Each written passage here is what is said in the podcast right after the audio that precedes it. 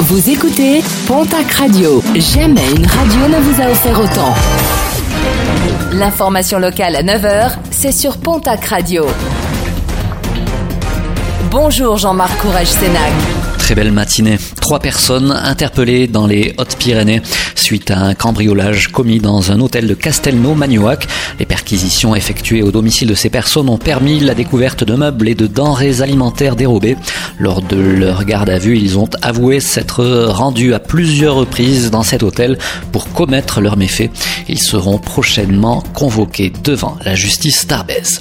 Une association de protection des animaux sollicitée suite à la mort d'un chevreuil lundi en début de soirée à Pau. L'animal s'était aventuré dans le quartier Saragosse avant d'être abattu par le lieutenant de louveterie de Pau. S'en sont suivies quelques tensions avec les habitants du quartier.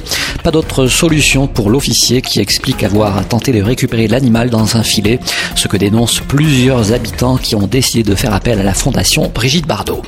Plusieurs organisations syndicales inquiètent de la reprise des cours le 11 mai prochain.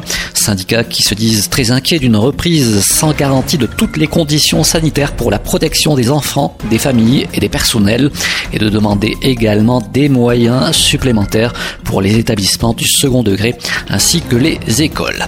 Vente annulée, celle traditionnelle du muguet pour le 1er mai, annonce des différentes préfectures de nos départements qui rappellent qu'en cette période de confinement, la vente à la sauvette, pratique tolérée le jour de la fête du travail, ne sera pas possible cette année.